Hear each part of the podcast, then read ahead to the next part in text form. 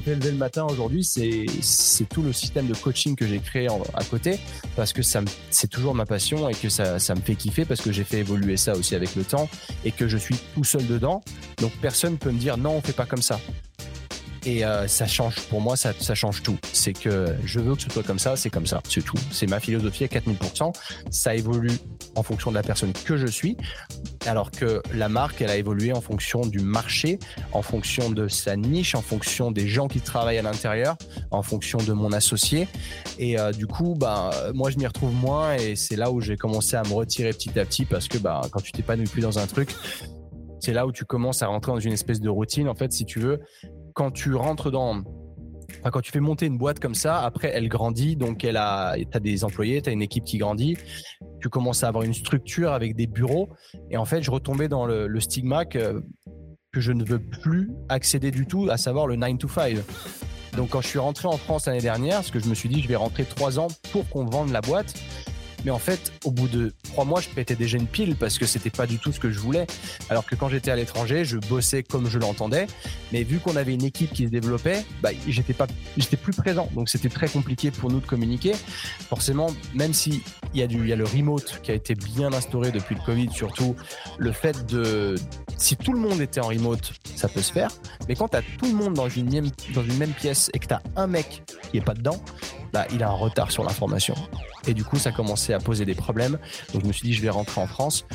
Mais au, final, quand je suis rentré dans ce truc où tous les jours, j'allais au bureau, je faisais un 9 to 5, j'ai cru que j'allais me tirer une balle, en fait, parce que c'était pas du tout ce que je voulais. Et je me suis dit, mais qu'est-ce que tu es en train de faire là Toute ta liberté que tu t'es créée, parce que moi, c'est le plus important pour moi, c'est la liberté géographique.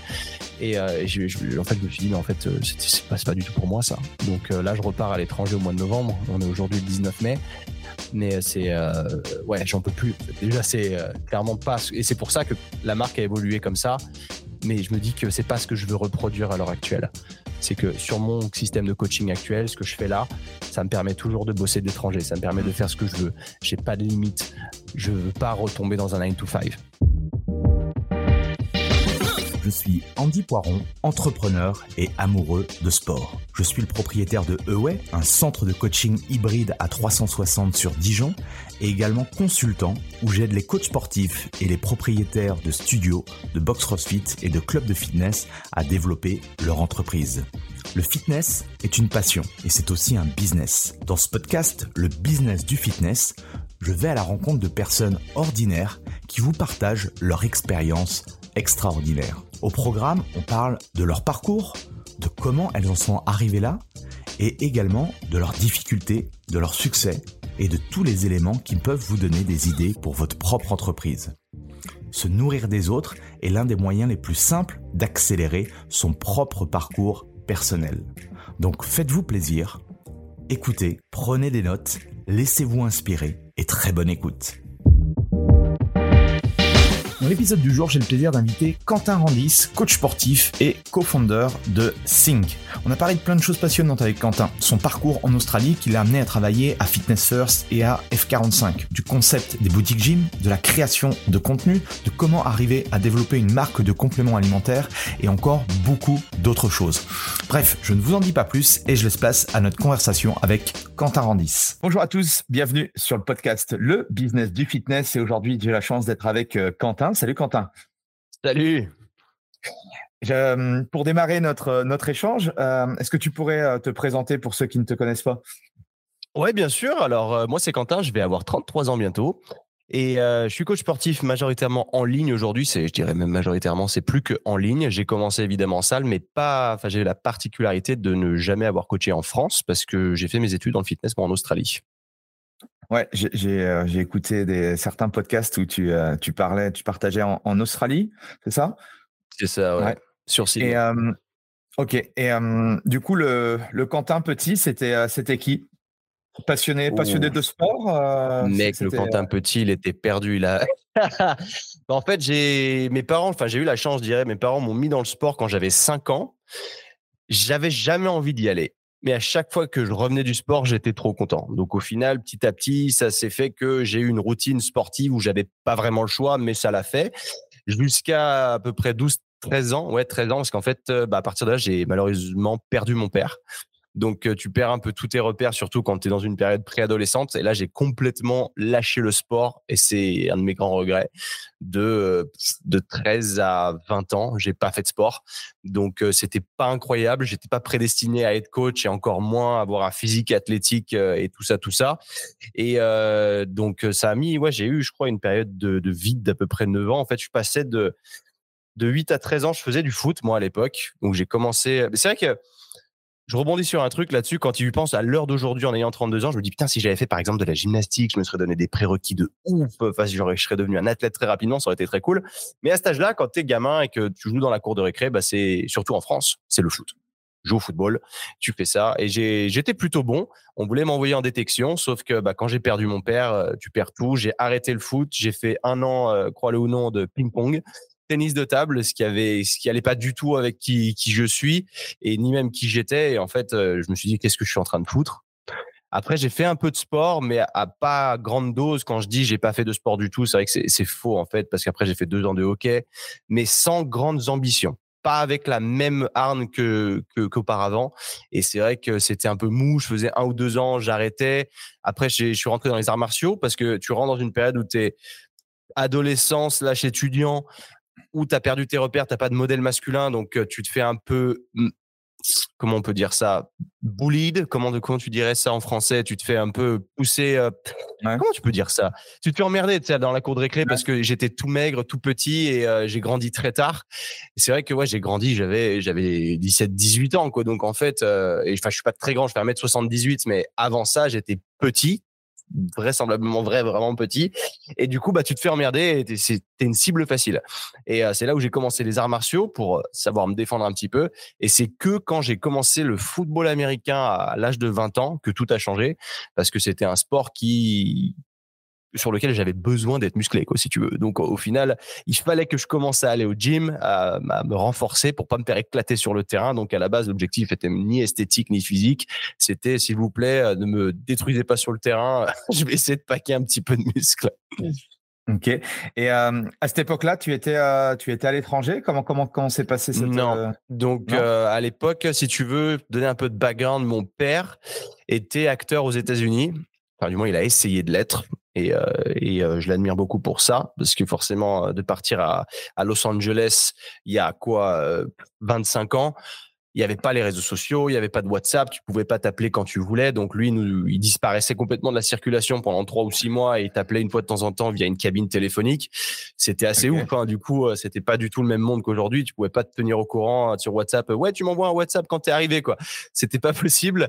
Mais du coup, ça a laissé une espèce de mystère dans, dans cette vie et euh, et j'ai perdu le fil parce que je te disais, Merde, tu peux répéter la question Oui, oui, oui, je te, je te posais la question de savoir euh, quand est-ce que tu étais parti à, l'étranger. Tu étais yes, parti sur voilà, excuse-moi, c'était, c'était ça la question de départ. Je me suis dit, pourquoi est-ce que je, pars de, je parle de mon père qui était aux États-Unis? En fait, il m'a donné un petit peu ce goût-là. Mais euh, donc, quand il, il, rentrait, il me ramenait des trucs de Los Angeles qui étaient dingues, forcément, pour le marché français. C'était putain, ce mec est un alien. Et il me parlait souvent d'Universal, tu sais, les parcs studios, enfin de fou, quoi, là-bas. Et il jamais eu l'occasion d'y aller, du coup? Bah, en fait, l'année dernière. Et euh, pour la première fois. Donc, tu vois, j'avais bah, 31 ans. Et euh, avant ça, jamais. Et à chaque fois qu'il revenait, il me disait, je t'emmènerai là-bas, je te montrerai, c'est un truc de ouf, tout ça. Et bah, décédé quand j'avais 13 ans. Donc, en fait, ça m'a laissé une, une, espèce de vide énorme. Donc, tu vois, tu as plein de gens qui n'ont jamais eu cette, euh, cette envie de partir à l'étranger. Mais moi, je savais déjà dès que j'étais gosse qu'il fallait que je le fasse parce que ben, je voulais un peu marcher dans ses pas et voir ce que lui le rendait si heureux à cette époque-là. Et euh, forcément, quand tu ne l'as pas vu, tu ne peux pas comprendre. Tout ce que je pouvais voir, c'était bah, l'entrain qu'il avait euh, quand il rentrait en France et qu'il se mettait à parler anglais avec un accent américain parfait. Et que tu sais, quand quelqu'un parle une autre langue, tu as l'impression que c'est une autre personne tout de suite. Donc ça mmh m'avait donné ce truc. Putain, c'est incroyable, c'est trop cool, surtout quand t'es gosse et qu'en France, on a on a cette fermeture face à l'étranger, enfin du moins à cette époque, euh, qui était plus prononcée, d'autant que tout le cinéma était doublé en français. Donc en fait, on n'entendait jamais d'anglais dans la vie de tous les jours, si mmh. tu veux, en France. Et aujourd'hui, un petit peu plus. Euh, par cette ouverture des frontières, mais à cette époque-là, il y avait que lui en fait, et tu l'entends parler une langue qui pour toi est une langue alien et tu fais putain mais c'est quoi ce truc? C'est c'était je trouvais ça stylé en plus parce qu'il avait vraiment cet accent tu, sais pourquoi comment comment ça se fait qu'il est parti du coup il y a 25 ans en arrière aux États-Unis? Enfin ça, a été quoi son déclic? Tu, tu, tu as réussi à, lui poser la question? Tu sais pas. Euh, il bah, j'étais malheureusement pas assez euh, âgé, j'avais 13 ans, tu vois, quand il est parti. Euh, mais je, il était, il faisait du body. Donc lui était dans le fitness déjà aussi. Il avait ouvert une salle de sport quand j'étais gosse. C'est dommage parce que du coup, j'ai jamais pu voir tout ça. C'est ma mère qui me raconte tout ça et je me dis putain, tu vois, il y a un, de mes, enfin c'est pas un regret, c'est forcément c'est une chose que j'aurais aimé qu'il se passe, c'est faire une séance d'entraînement avec lui. Mmh. Parce que si si j'avais su que ma vie allait tourner dans dans le fitness, et lui, il était dans le fitness, mais on s'est croisés en fait. Tu vois, c'est c'est quand même, euh, c'est quand même euh, la, vie de fois, c'est assez. Euh, quand, quand, je t'écoute, le parallèle, ton papa était avait monté un club de gym, toi maintenant tu es dans mmh. le fitness, et c'est fou quoi. Ouais, c'était pas du tout prédestiné parce qu'en plus de ça, à l'époque où il m'emmenait avec lui à la salle de sport, où moi j'avais peut-être 11-12 ans, donc forcément tu le regardes faire. Et euh, je disais, ah, j'aimerais faire de la muscu. Et à l'époque, ma mère me disait, ah, tu t'inscriras pas avant 18 ans parce que ça, ça arrête la croissance et machin, toutes ces conneries euh, de l'époque. Et euh, de toute façon, bah, il était déjà parti. je j'ai jamais fait de. Enfin, j'ai fait une pseudo-séance, je me souviens quand j'avais 11 ans, peut-être avec lui, un truc, mais bon, c'était. Voilà c'était pas mais voilà mais du coup c'est ça m'a donné ce ce manque en fait de dire de, me poser les, questions du moins, de me dire qu'est-ce qui fait qu'il est parti là-bas, qu'est-ce qui le, poussait à, vouloir y retourner sans arrêt, parce qu'il était fan d'Arnold Schwarzenegger en plus de ça, puis il l'avait rencontré mmh. là-bas et il m'avait, euh, il avait eu un autographe de lui euh, sur un papier. Je me souviens, il je l'ai toujours. Euh, l'autographe est long comme ça, tu vois, c'est, mais Schwarzenegger. et il l'avait rencontré. Je me souviens que bah, du coup, il avait des étoiles dans les yeux, quoi. il avait envie de, de faire sa vie là-bas. Et quand j'avais 11-12 ans, après, il a complètement abandonné parce que ça ne, bah, ça fonctionnait pas et que c'était très très dur de devenir acteur là-bas et ça l'est toujours, si ce n'est plus dur aujourd'hui, étant donné la concurrence qu'il y a. Mais ça m'a toujours donné envie. Mais du coup, je suis quand même pas sorti de cette zone avant mes 22 ans. Euh, ouais, c'est, en fait, ça a été ça. Je me suis un peu perdu. J'avais pas le, j'avais pas de modèle masculin, du coup, parce que je suis l'aîné de, de deux frères. Et, euh, de mes 13 ans, donc tu complètement perdu. Forcément, tu vas, tu fais tes études, mmh. mais tu sais pas vraiment où aller. Je sais que l'anglais était la seule matière où je savais pourquoi j'y allais, tu vois. Toutes les autres matières, je, je m'asseyais derrière un bureau et je savais pas pourquoi j'étais là. j'étais rentré dans le moule. Il faut faire comme ça et je savais pas que tu pouvais sortir de ça et faire un peu ce que tu veux. Et je rentrais simplement là où le système voulait que j'aille. Et euh, il y avait que l'anglais qui me parlait à moi et que j'étais premier de la classe et que je prenais du plaisir à y aller. Je me suis dit, putain, ça, ça va me servir, ça va me servir. Contrairement à tous les autres qui euh, n'avaient pas mon vécu et du coup qui n'en avaient rien à branler de l'anglais, qui pour eux c'était un truc qui n'allait jamais leur servir. Mais pour moi, je savais au fond de moi que ça allait me servir. Et ce que j'ai fait, c'est que je me suis orienté petit à petit vers des études internationales et euh, je suis rentré en, donc en licence pro bachelor euh, développement commercial international et j'avais pas le choix que de faire un stage à l'étranger de six mois quand j'avais 22 ans. Et c'est là où je me suis dit, c'est maintenant ou jamais. Et euh, je suis parti avec rien, avec un prêt étudiant à, à, New York City à 22 ans et pendant six mois. Et ça a changé ma vie. Ça a été la meilleure décision de toute ma vie parce que quand je suis rentré de là-bas, j'ai. Il y, a un Quentin qui, il y a un Quentin qui est resté et un nouveau qui est venu en fait. C'est plus la même personne qui est revenue. Mon mindset a complètement changé. Je me suis dit en fait là, je commence à comprendre pourquoi est-ce qu'il voulait absolument aller aux États-Unis, faire ci, faire ça. Et ça a ouvert ma, mon esprit à de nouveaux horizons, si tu veux. Et c'est quoi qui t'a le plus frappé du coup? Là-bas, euh, bah, quand je suis arrivé, déjà, c'était laissé à toi-même. Tu es tout seul, il y a personne pour te pour t'aider, il y a personne pour te tu dois prendre responsabilité de ta vie quand tu es là-bas et euh, tu n'as pas d'autre choix, c'est marche ou crève quoi. Et euh, quelque part, ça m'a donné ce stimulus dont j'avais besoin pour avancer, sans quoi je me reposais un peu sur mes lauriers parce que quand tu es en France, tu sais que bah tu peux dormir chez maman, tu es tranquille. Et là-bas, j'avais pas vraiment le choix que de me bouger le cul.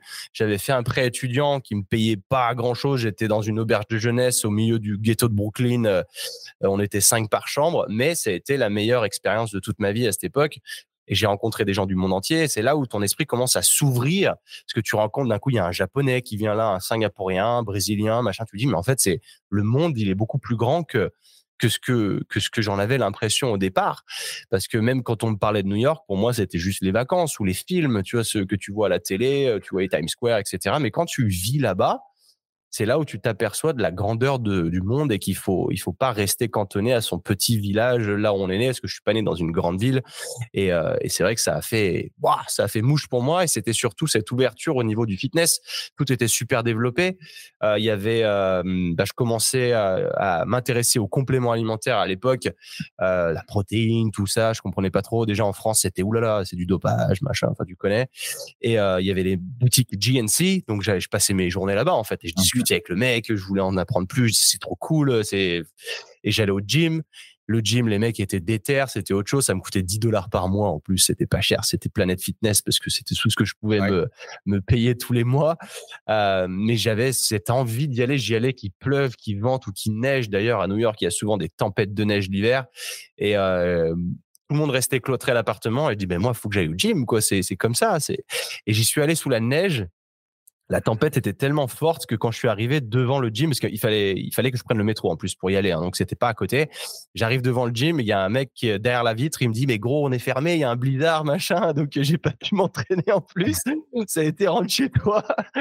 mais euh, ouais, et c'est devenu une passion comme ça en fait. Le fitness, je suis rentré dedans juste après, donc j'avais commencé le foot américain un an avant euh, en France et j'ai eu la chance, vraiment la chance, chance, chance d'être malgré le fait de jouer dans une petite ville d'avoir eu un coach import. Donc, on avait un coach de, Floride, donc un Américain, un black vraiment ghetto euh, qui parlait pas un mot de français et ça m'a mis en plein dedans. Moi, j'étais le plus heureux quand j'allais à l'entraînement. Je loupais pas un entraînement. Je faisais même de la muscu à côté de l'entraînement avec lui parce que je voulais euh, m'immerser dans le, dans le truc à, à 4000%. Et c'est ce qui a donné cette passion pour moi, pour l'anglais, l'approche américaine, dont le foot américain, forcément. Et dès que je suis parti à New York, tout a changé dans ma vie. Et du coup, comment comment s'est fait le switch en te disant tiens, bah, peut-être que ça pourrait devenir euh, un plan de carrière intéressant, le, fitness et tout ce qui gravite autour du fitness? Yes, bah ça j'ai un exemple très concret. Ça s'est passé quand je te. Donc à l'époque, il y avait aussi l'épopée du street workout. Euh, mmh surtout dans le ghetto où les mecs euh, se payaient pas une salle de sport tous les mois, ils s'entraînaient au bar, qui pareil l'hiver ou l'été. Et je m'entraînais souvent avec des gros blacks là-bas qui, c'était, énorme en vrai. Hein. C'était les Bar Stars, les trucs à l'époque.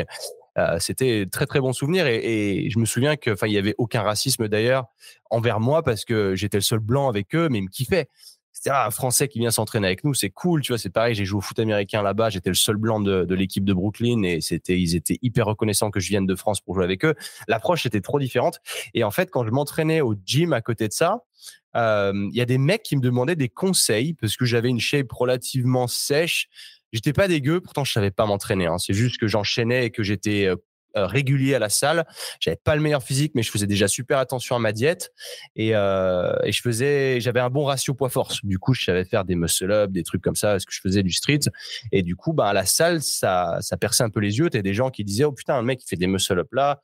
Et il, il, ça me demandait conseil. Il y en avait qui pensaient que j'étais un combattant MMA et du coup, euh, je donnais de plus en plus de conseils. Je me suis dit, en fait, c'est cool, j'aime bien faire ça. Je sentais une certaine gratification et euh, que qu'on vienne me consulter pour ça. J'étais super content d'aider les, autres. Si ça pouvait refaire leur journée, euh, ça refaisait la mienne, quoi. Et après, j'en discutais avec les gars où je vivais à l'auberge de jeunesse à New York, à Brooklyn, à Bed-Stuy exactement. Euh, et en fait, le mec qui faisait, qui, avait organisé ce fameux, cette fameuse auberge de jeunesse, c'était un mec qui avait fait ses études à Florida State University, FSU, et ils étaient plusieurs. Et il me disait, mais bon, en fait, toi, tu devrais être un celebrity trainer, faudrait que tu ailles euh, bosser en Floride, tu devrais aller checker Miami et, faire carrière là-bas. Et forcément, on, te dit ça, tu penses pas à toutes les, barrières qui, qui, vont se poser quand tu vas essayer de faire ça. Ça te fait rêver tout de suite. Tu, mais en fait, carrément, c'est exactement ce qu'il faut que je fasse.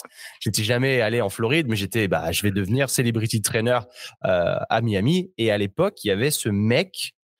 Comment il s'appelle? Il y a un celebrity trainer français qui est là-bas depuis des années à Miami, qui entraînait Booba. C'est pas Joël. Euh, Joël. Euh... T-trainer, non, T. C'était un T. Un grand mec, euh, bon, bien sous stéro, avec une casquette. T-Nice ce mec, je sais pas si ça te parle, ça fait longtemps que je suis pas tombé sur son compte. Et euh, je commençais à regarder ce qu'il fait à cette époque et je me souviens, je suis putain, mais lui, il a réussi. Euh, je sais pas le parcours qu'il a eu et je pense qu'il s'est sorti les doigts et bien lui, bien lui en face. Euh, bien beau travail. Et euh, du coup, je me suis intéressé à ça petit à petit. Et je me suis dit, je devrais peut-être faire carrière éventuellement là-dedans. Et sauf que derrière, euh, quand tu t'aperçois à quel point c'est compliqué au niveau des visas pour les États-Unis de revenir, quand je suis rentré en France après les six mois, tout de suite, il me fallait, il fallait me retourner et me dire maintenant, tu veux faire carrière dans le fitness, tu sais ce que tu veux faire. Donc j'ai fini, j'ai gradué mon mon bachelor, mais je voulais plus faire du développement commercial, euh, machin. Je voulais être coach.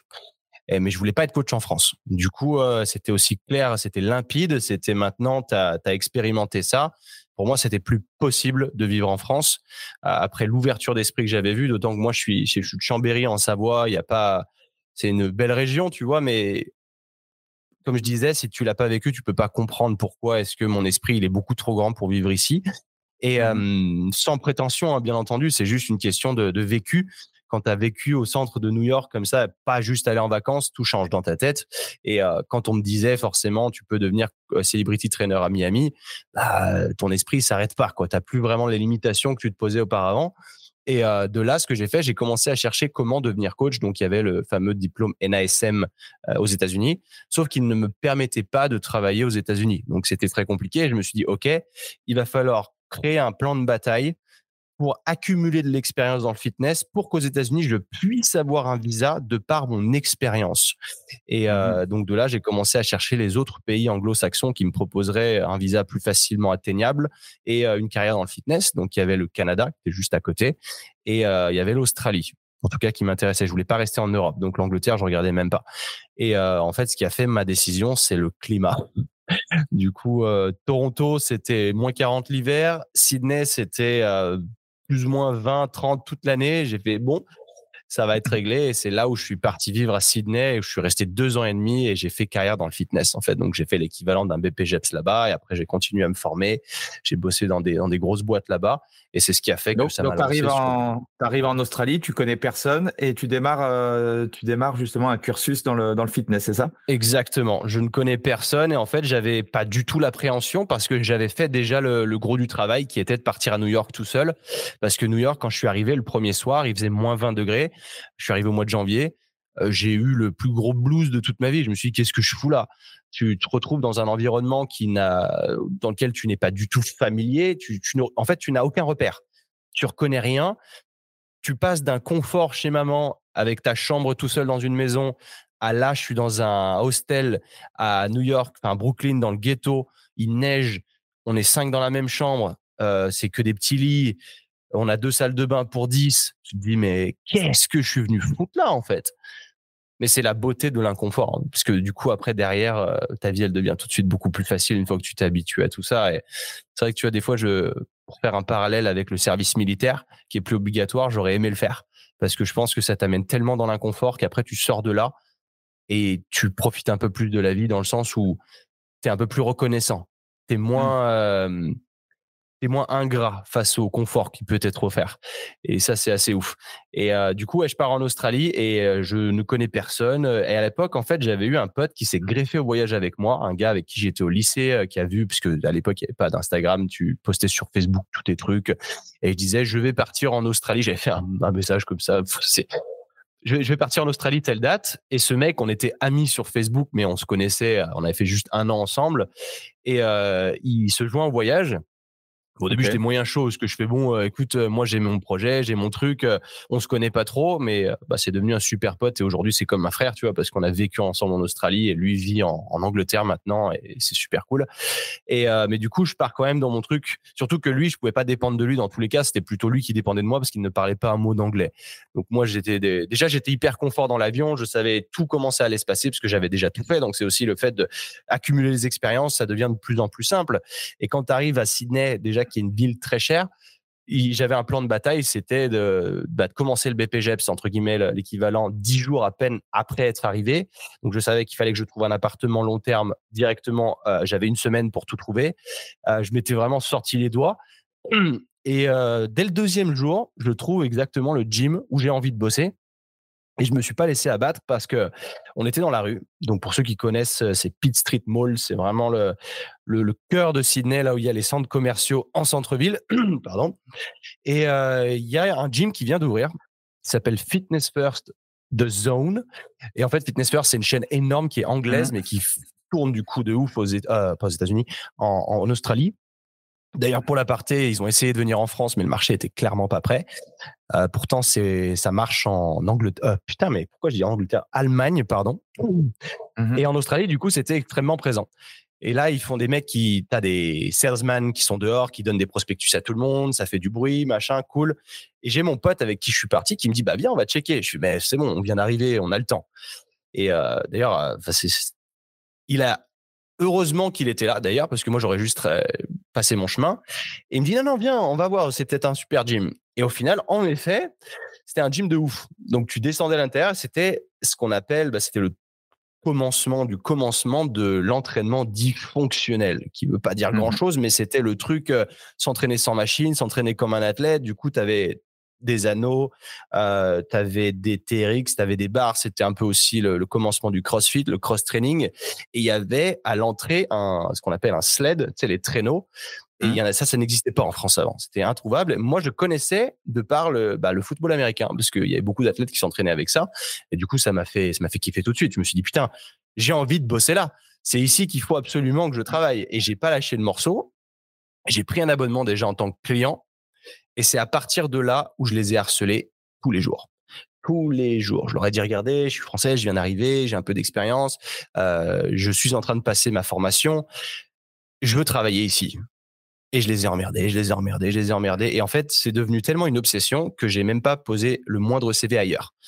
Juste chez eux, je disais toujours, je faisais toujours le, la comparaison de OK, tu peux trouver 50 spots où bosser, poser un CV par spot et espérer qu'il y en ait un qui te rappelle. Ou alors, tu trouves un spot et tu poses 50 CV dans ce même spot euh, et ça a marché. Et c'est ce que j'ai fait. Et ils ont fini par craquer, en fait. Il- tout le staff a commencé à parler au management au-dessus. Il y a un Français qui nous casse les couilles. Euh, il fait quelque chose pour lui ou regarde ce qu'il peut apporter parce qu'il nous fait chier, qu'on ne sait pas quoi lui dire.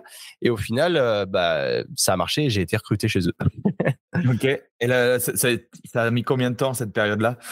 Ça a mis euh, même pas un mois hein, parce que Ah oui? j'avais pas ouais, j'avais pas terminé le, le BPGEPS. Enfin, en fait, c'était en deux parties. C'était certification 3 et 4 et eux là-bas, ils ont la possibilité de faire euh, des processus en, accéléré. Et ce qui fait que la première euh, partie était très rapide. Peut-être en un ou deux mois, tu l'as plié. Après, tu avais la deuxième. Et vu que j'étais en train de la faire, il me disait, bah écoute, dès que tu euh, dès que es bon, nous, on peut te recruter parce que tu avais une partie qui te permettait d'être gym instructor, donc en fait d'être sur le floor et de donner des groupes classes, mais pas du Les Mills, parce que c'était, ça n'avait rien à voir en fait à, à cette époque en France. Je crois qu'il y avait que des trucs comme ça où le, le coach fait la classe en même temps, se Mhm. fatigue en même temps. Nous, c'était pas ça. C'était un peu un bootcamp où euh, tu gueules au milieu de tout le monde et tu fais faire plein de de de- d'ateliers à des gens, euh, mais tu faisais pas la classe toi-même c'était quand même fatigant, mais c'était pas, voilà, tu devais pas faire les squats en même temps, etc., etc. Et euh, après, tu avais la le training après. Après, voilà, tu avais la certification 4 qui te permettait de faire du PT, du personal training. Mais vu que ce gym-là, c'était un gym test, parce que les Fitness First, il y en avait partout, mais Fitness First de zone, il y en avait qu'un seul. et C'était un test. Donc, en fait, il y avait que des fitness instructeurs qui étaient là pour faire toutes ces mini small group class, ils appelaient. Et euh, sans la, tu pouvais le faire sans la certification personal training à proprement parler, qui elle était vraiment spécifiée pour du one-on-one que tu faisais payer vachement plus cher. Euh. Et ils me permettent de faire ça. Et, euh, et ça commence comme ça. J'ai, ouais, je suis arrivé le 22 novembre 2013 là-bas. Et euh, j'avais un job euh, début février en fait, Euh, donc ça a été extrêmement rapide et, euh, et tant mieux d'ailleurs parce que je pouvais pas vivre sur un sur des économies si longtemps. Donc euh, bah, c'était encore le prêt étudiant à cette époque-là d'ailleurs. J'avais fait un prêt étudiant pas très balèze en plus. Hein. Il m'avait fait tenir les six mois de de New York. Après, j'ai travaillé l'été pour euh, pour rembourser un peu. Et après, bah ouais, ça a été comme ça. hein. Ça a été euh, ça a été intense, ouais. Et c'est quoi les enseignements que tu en tires du coup de, de cette euh, première expérience dans un, dans un fitness un peu hybride du coup, mais ça, Ouais. devait, ça devait être justement très intéressant?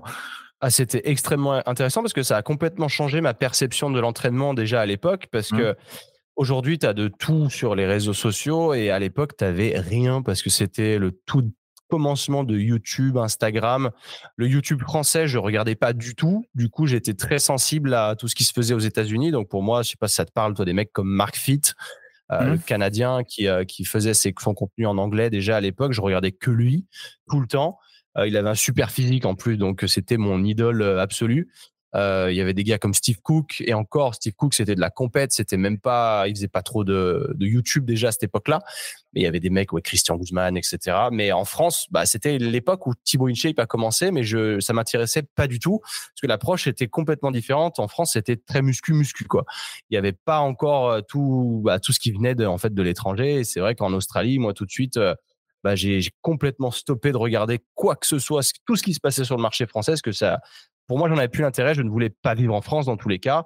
Et euh, d'ailleurs, ça me, pose une réflexion aujourd'hui de est-ce que j'ai bien fait de rentrer en France et de switcher mon contenu en français? Potentiellement, j'aurais peut-être dû rester en full English et puis, et puis voilà. Mais bon, c'est les circonstances de la vie ont fait que. Mais ça m'a appris énormément de choses. Puis déjà, la résilience de faire euh, que quand tu as un job en France, c'était complètement différent. Tu as 10 millions de processus d'interview. Derrière, une fois que tu as ton job, tu es stable. Là, non. Là, tu pouvais te faire virer du jour au lendemain, mais tu te faisais recruter aussi beaucoup plus facilement. Euh, ce qui fait qu'en fait, il fallait montrer que tu avais faim. Et au plus tu montrais que tu avais faim, et au plus eux, ça les, ils te valorisaient parce que, en fait, c'est là où je me suis rendu compte que eux, ton, ton CV, ils en avaient rien à branler. Et ça, c'était mmh. incroyable et j'ai adoré ça. Et depuis, bah, j'ai complètement arrêté de faire des CV parce que je me suis dit, en fait, je, je comprends que eux, ils valorisent les compétences et l'envie euh, de, de ton, ton, besoin de croissance, de voir ton ambition, en fait, tout simplement. Mmh S'ils voient que tu es ambitieux et que tu as envie de grandir dans l'entreprise, ils vont vraiment te mettre en avant. Tu vois, un peu plus tard, ce qui s'est passé, c'est que j'ai tellement bien bossé qu'ils ont voulu me mettre, euh, me faire step up au niveau management, mais je ne pouvais pas parce que j'avais pas le visa qu'il fallait. Euh, ah, j'avais un visa encore, euh, comment on appelle ça, WHV, donc le Working Holiday, qui permettait pas de te donner l'accès à une position long terme dans le management. Il fallait, qu'est-ce qu'il fallait faire après? Bah, il fallait que je sois, sponsorisé, mais Fitness First ne sponsorisait pas. Enfin, c'était un bordel pas possible. Et euh, ce qui m'a contraint après à prendre un autre job dans une autre entreprise chez F45 Training. Je sais pas si ça te parle. Yes. Ah oui. Ouais, donc l'arrivée des boutiques, l'arrivée des boutiques gym, euh, parce que F45, ça, date de, c'est pas non plus, euh, l'univers des boutiques gym, c'est assez récent dans le dans le, dans le mm. fitness. C'était c'était en quelle année du coup? C'était en 2014 parce c'est exactement le bon terme, c'est les boutiques gym. C'était complètement différent d'un fitness first du coup. En fait, ce qui s'est passé, c'est que j'étais j'étais juste très curieux et je voyais qu'F45 cartonnait partout et ils en faisaient beaucoup la pub parce que c'est ce qui a permis, ça a été mis en lumière grâce à Hugh Jackman parce que le mmh. fondateur de F45, il préparait Hugh Jackman pour ses rôles dans Wolverine dans un F45.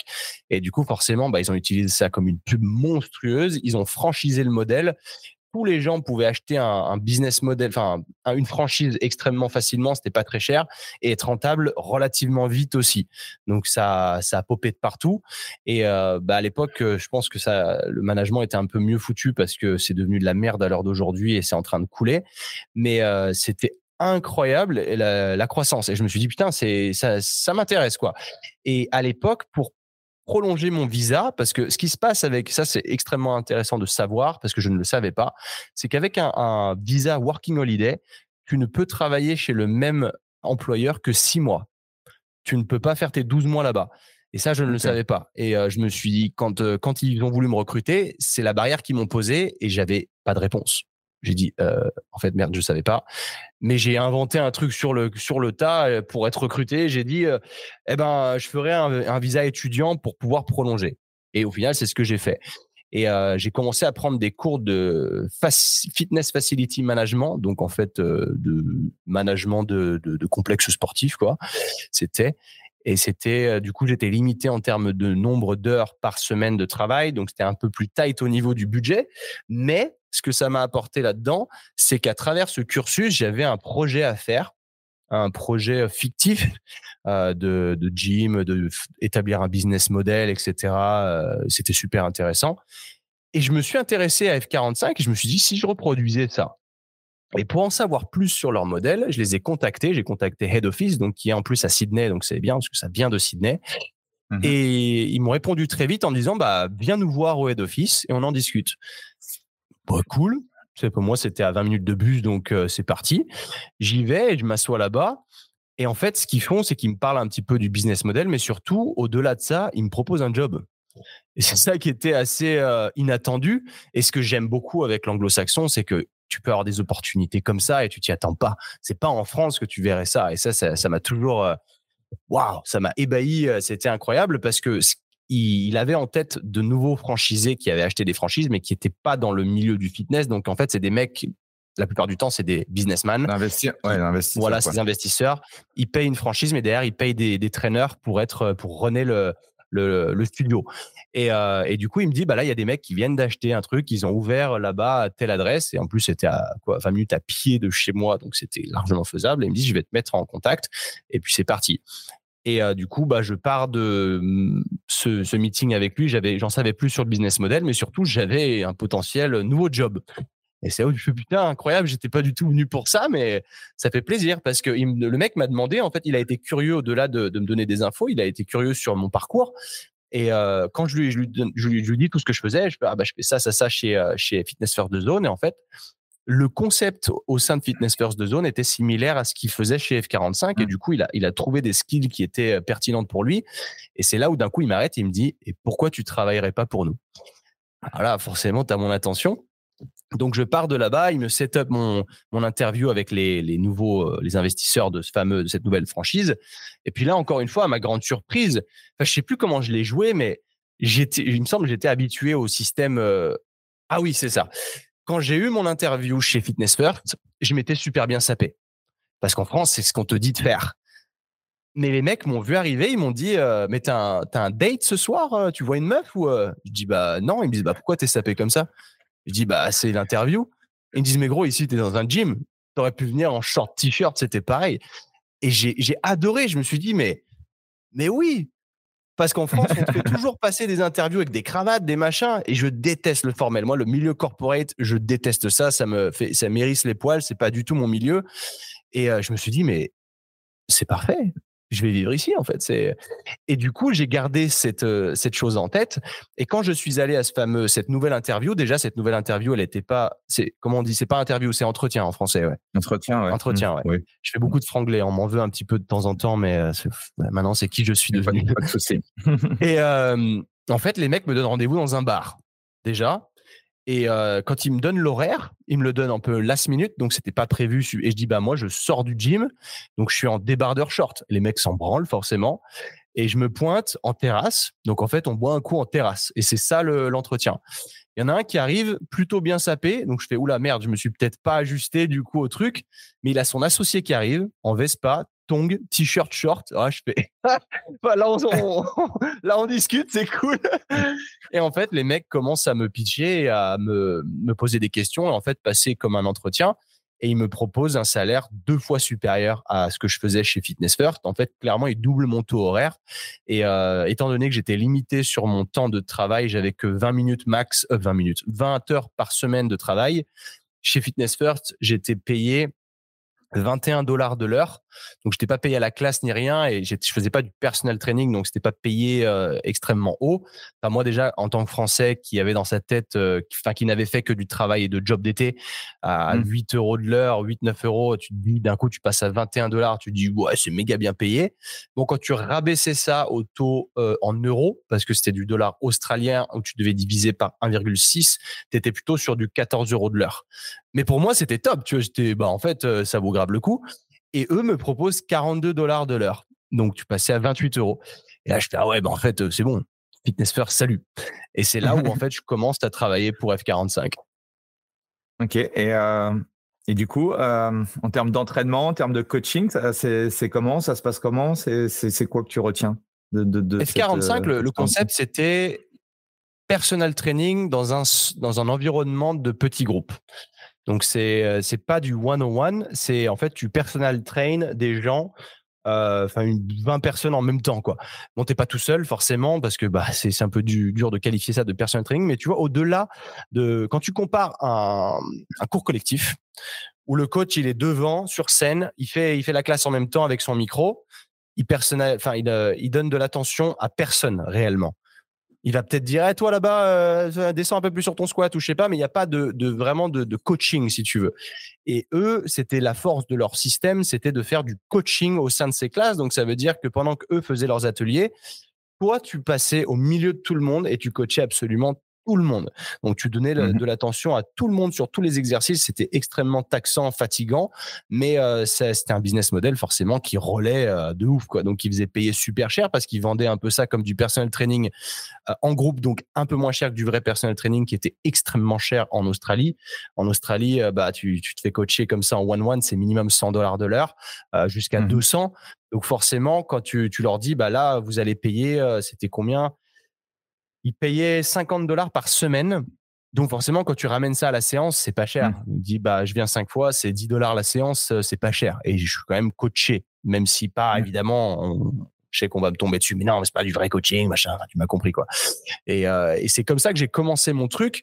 Et je me suis très vite désintéressé du coaching 101 parce que cet parce que j'en ai fait aussi chez Fitness First, mais le, ce coaching-là chez F45 m'a apporté beaucoup plus de fun, beaucoup plus d'échanges divers et variés que de juste être avec une seule personne pendant une heure. Et ça, je me suis vite rendu compte que c'était plutôt le chemin que j'allais prendre. Ce qui est énorme aussi au niveau du modèle, c'est qu'ils ont, euh, je ne sais plus combien d'intitulés de, de, workouts différents. C'est mmh. assez hallucinant ça. Ouais, bah, ça a augmenté avec le temps parce qu'à l'époque, nous, on en avait que deux. Hein. Donc, c'était, il y en avait ah, trois. ok. Ouais, parce que là, il y, en a, il, y en a, il y en avait 20. Enfin, là, à l'heure actuelle, c'est quoi? C'est 25 ou 30 Je sais plus. J'avais regardé sur. Euh, ouais, j'ai pas suivi la folie. Coup, euh, ouais, ouais. Mais je sais que, ouais, et c'était cool hein, parce que ça donne envie. Est-ce que tu en as un? Par exemple, le jeudi, on avait Wingman, où c'était Wingman, c'est le, le, ils, avaient des logos pour tous, et c'était un peu universitaire américaine. moi, c'était vraiment mon délire. Et euh, il y avait Wingman, c'était deux avions de chasse en fait. Euh, donc, tu avais ton Wingman, c'était un peu Top Gun. C'était, ça voulait simplement dire que tu allais t'entraîner en partenaire avec, avec un pote.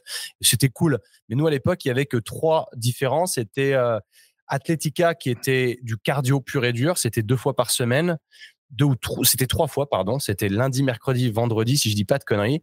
Et il y avait Romans, donc euh, les Romains en gros, qui était l'entraînement basé plus sur la force, qui était le mardi et le jeudi. Et le samedi, c'était ce qu'ils appelaient le Hollywood. C'était un workout pour le samedi matin uniquement et c'était la fête. Il y avait un DJ. Euh, c'était euh, ouais, c'était très fun. Et après, avec le temps, ils ont développé plein, plein, plein d'autres. Il y a eu Brooklyn le vendredi qui était boxing. C'était en vrai, c'était fun. Ils ont fait un super truc qu'ils ont juste déglingué à la fin parce qu'ils étaient plus euh, orientés sur l'aspect financier que sur l'aspect client. Malheureusement, ils ont perdu le, focus parce que le mec qui avait fondé ça, c'était un, vraiment un personal trainer euh, passionné et il s'était associé à un financier qui mmh. lui a tout niqué. Et euh, donc ça a été très dommage. Vous aviez commencé, vous commenciez, il y avait déjà les ceintures à cette époque-là, cardio fréquence et tout? Non, non, non? il n'y avait rien du tout. Ouais. Exact. Maintenant, il y a des, ils mettent ça, ouais, ils traquent un peu plus. Euh, exact. Ouais, ouais, ouais. Non, maintenant, c'est devenu beaucoup plus poussé, beaucoup plus sympa. Bon, après, il y a eu des investissements de ouf. Hein. Il y a eu, euh, si je dis pas de conneries, David Beckham qui a mis des pions dedans. Il y a eu euh, Mark Wahlberg. Donc tout de suite, ça a amené de, du hype. Mais je sais pas s'ils ont pas retiré leurs pions eux maintenant parce qu'il y a eu pas mal de polémiques à une période et même le, le fameux financier CEO, il s'est barré aussi. Il a vendu ses parts il y a deux trois ans. Une fois que ça a commencé à aller mal, il s'est vite sauvé parce que ce qui, est, dommage, et lui c'était un gros con d'ailleurs, je l'aimais pas du tout, parce que donc le mec qui a fondé, euh, donc qui entraînait Hugh Jackman, il s'appelle Luke Istomin, et ce mec était, comme je te disais, passionné. C'était un fitness guy, c'était son truc. Et l'autre qui était financier, il a, il l'a niqué en fait. Il a, il a réussi à le faire virer de l'entreprise, je sais pas comment, et je vais pas raconter non plus n'importe quoi parce que j'en sais pas plus. Et du coup, quand tu voulais acheter une franchise, ce que j'ai voulu faire moi après, tout traiter avec ce financier qui savait même pas s'entraîner et tout. Enfin, c'était affreux. Et euh, lui a fait beaucoup, beaucoup d'argent, mais c'était, c'était un gros con. Et euh, pendant cette période-là, tu, tu commences ta chaîne YouTube, enfin la création de contenu, quelque chose comme ça. Est-ce que tu démarres à ce moment-là ou comment comment euh, Alors oui et non, dans le sens où ce qui s'est passé déjà, ce que mon plus grand regret là-dessus, c'est de pas avoir pris une caméra dès New York et commencer à vlogger ma vie à New York. Hum. Ça aurait été un truc de ouf parce que c'était la période où il y avait personne sur les réseaux. Tu mettais un Français qui était dans le fitness à New York, je pense que ça aurait cartonné. Et je l'ai pas fait. Et euh, à Sydney, on a commencé à me parler de d'Instagram et des hashtags et des machins. Je me souviens j'ai créé mon compte et j'ai commencé à poster deux trois trucs. Et euh, je me souviens qu'avec les hashtags, parce que je savais même pas ce que c'est, et je prenais quatre fois plus de likes et je me putain, en fait, c'est trop bien ce truc, je vais commencer à m'y mettre. Et je postais une photo euh, toutes les semaines. Et à l'époque, c'était que de la photo, c'était très, bah, il y avait pas toutes les fonctionnalités forcément que tu as à l'heure d'aujourd'hui. Mais je l'ai pris, les réseaux sociaux, j'ai commencé très, très, très doucement. Et euh, je savais pas ce que ça pouvait apporter. Et c'était ça le souci. Et que du coup j'ai fait mes deux ans et demi à Sydney sans vraiment être actif là-dessus. Et ensuite euh, bah, c'est à la fin euh, j'en avais oui j'avais pensé déjà avec mon colloque de l'époque à acheter une caméra et faire euh, faire du contenu mais on l'a jamais fait en fait. On a et c'est souvent le problème c'est que c'est même pas le problème que de moi mais de plein de gens qui se hype sur un nouveau truc un projet qu'ils veulent faire et ils le font jamais en fait. Et, euh, et c'est ce qui est, c'est typiquement ce qui nous est arrivé, c'est que la caméra on l'a jamais achetée, euh, on n'a jamais créé de contenu et, euh, ouais, c'est un peu, c'est un peu dommage. Et euh, en fait, ce qui m'a fait, alors c'est, assez ouf parce que après ces deux ans et demi, je suis, j'ai eu un, une opportunité de travailler chez F45 à Londres en 2016. Je suis allé travailler à Londres et à Londres, j'ai fait la rencontre d'un mec qui s'appelle Iman Gadzi. Euh, je sais pas si tu connais, c'est un mec qui aujourd'hui sur YouTube a 2,5 millions d'abonnés, qui est multimillionnaire. Il a 23 ans. Donc c'est incroyable. Hein. Et je l'ai rencontré quand il avait 16 ans, du coup, à un, un meet-up Gymshark à Londres.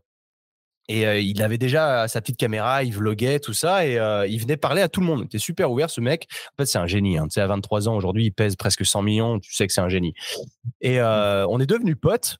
Et on a, moi, je l'entraînais dans une salle et lui, il m'aidait, il me filait des conseils réseaux sociaux parce que lui, il avait déjà une chaîne YouTube avec genre 5-10 000 abonnés. C'était quoi son, son, business, lui? Enfin, il fait bah, quoi aujourd'hui C'était du fitness, lui, à l'époque. Hein. Il, était, il faisait du vlog dans la vie de tous les jours et il était très artistique. Donc, il faisait beaucoup de gym edits, des trucs un peu cool et il se filmait aller à la salle de sport, tout ça, et euh, il prenait une petite traction intéressante, même si son contenu était pas foufou, mais euh, il était, il faisait ça bien, il était régulier, et c'est lui qui m'a mis dedans tardivement malheureusement, mais c'est grâce à lui que j'ai commencé à, à, louer une caméra, pas louer une, à acheter une caméra.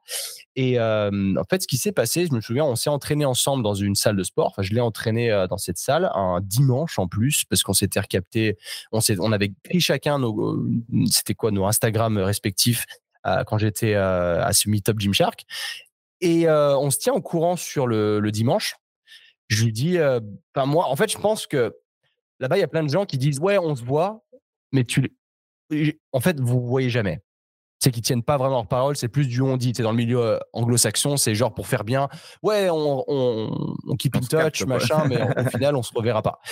par contre, j'ai mon Siri qui s'est allumé. Il faut que j'arrive à l'éteindre. Je sais pas ce qu'il me fait laisse-moi tranquille. Je sais pas ce que j'ai dit, mais j'ai pas dit Siri, donc laisse-moi tranquille. Voilà. Ok. euh, et euh, donc moi je lui envoie un message. Donc il se dit putain le, mec m'envoie un message quand même.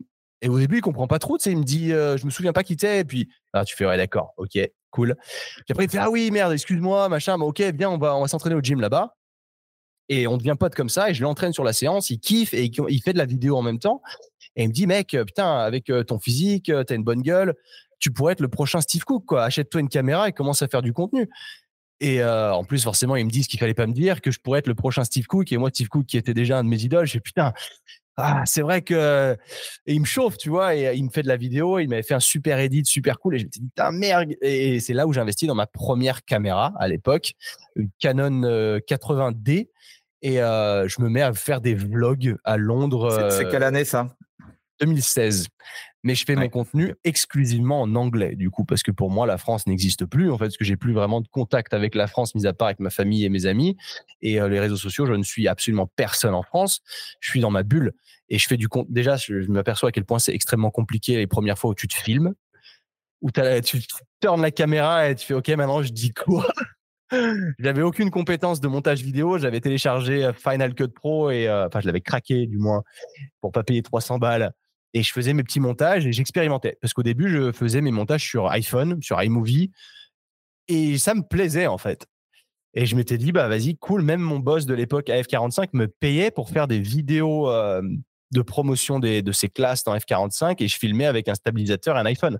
Et il kiffait, il me payait 100, euh, 100, livres, donc 100 pounds de, par la vidéo, par, vidéo. Et moi, j'étais super content. Je putain, euh, je vais faire un business comme ça, c'est parti, quoi. Et puis, donc, j'ai investi dans la caméra, j'ai commencé à faire mes petits vlogs. Ça prenait aucune traction, forcément, mais euh, c'était, cool. J'avais posté 10 vidéos, enfin, peut-être pas 10 vidéos, mais j'étais à genre 50 abonnés. Je commençais tout juste, ah, c'est cool, j'ai de l'impact sur 50 personnes, ça fait plaisir. Et c'était pas des Français, forcément. Il y en avait très peu. Il y avait peut-être un ou deux Français qui avaient capté que j'étais Français. Je, je me souviens pas très bien.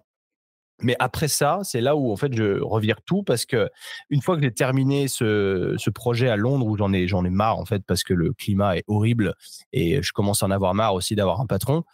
Euh, je, je, projette de potentiellement rentrer en France ou d'explorer les autres opportunités. Donc c'est là où on, je pars à Dubaï dans un premier temps où euh, il y avait des gars qui faisaient F45. Donc en fait j'avais un mini réseau là-bas c'est vrai que c'était pas mal du coup de réseauter au sein de, F45, ça pouvait t'ouvrir des portes et je vais par le, la plus grande des curiosités euh, dans un hôtel 5 étoiles à côté du Burj Al Arab pour m'entraîner. Et euh, je leur demande, je leur dis que je suis coach par curiosité. Hein. et je dis, euh, est-ce que ce, qu'est-ce que ce serait que de travailler ici, quoi? Et la meuf me regarde, elle me dit, quoi, tu veux bosser ici? Je dis, bah pourquoi pas? Elle me dit, mais t'es engagé tout de suite. ok. En fait, t'es blanc, tu présentes bien, t'es français, tu parles anglais, pour eux, c'était grosse valeur. Tu étais en haut de l'échelle euh, parce qu'en fait, tous les coachs étaient indiens ou pakistanais ou euh, du coup d'Asie, mais pas asiatiques. Mais tu sais, euh, comment tu pourrais qualifier? Tu sais, les, ils, ont plutôt, ils se ressemblent plus. Les Pakistanais, les Bangladesh, Inde, tu vois, plutôt le tamat. Mmh Et ils aiment pas ça là-bas. Enfin, je, devrais pas dire ils aiment pas ça. Ils ne les aiment pas. Ils n'aiment pas cette ethnie. Tu vois, parce qu'ils sont très racistes. Et du coup, c'est, ils sont en bas de l'échelle. Et eux, tout en haut, tu as les Émirats, mais en dessous, tu as les Caucasiens européens. Et c'est pour ça que, bah, surtout à cette époque-là, c'était il y a sept ans, tu vois, donc c'est encore, ça devait être pire que maintenant. Et forcément, bah, il, m'offre ce job direct. Disons, on te file voiture, appartement, ce que tu veux. Je fais, wow, putain, la vache, calmez-vous. Et entre-temps, j'avais repris contact avec un pote à moi qui, euh, avec qui je faisais du foot américain en France avant de partir qui lui avait ébauché euh, l'idée de faire une marque de compléments alimentaires, donc de protéines véganes, euh, qui se digéraient mieux, enfin en tout cas pour ceux qui ne digéraient pas bien la whey, euh, mmh avec un bon goût. Et il m'en parlait beaucoup, il voulait que je sois son ambassadeur à l'époque. Et en fait, ce mec, c'est devenu mon associé parce qu'on a créé Sync ensemble. Et donc, j'ai pris la décision de, en 2017 de rentrer en France au lieu d'aller à Dubaï. Je sais pas si c'était la meilleure décision à prendre. Euh, je sais pas. Je sais le, la décision que j'ai prise en tout cas, parce qu'en plus entre temps, F45, encore une fois, tu bénéficies du réseau. Il y a F45 Las Vegas qui m'appelle et qui me propose un job, tu vois. Donc c'était euh, ok. Euh, qu'est-ce que je fais maintenant? Est-ce que c'est pas mon ticket d'entrée pour repartir aux États-Unis? Mais c'était un peu, tu sentais que c'était pas assez bien ficelé, que j'allais me faire défoncer à mon avis si j'allais là-bas et que j'allais pas avoir euh, le visa euh, permanent. Enfin, je, je sentais un peu la douille. Tu as des ricains un peu mmh. euh, requins.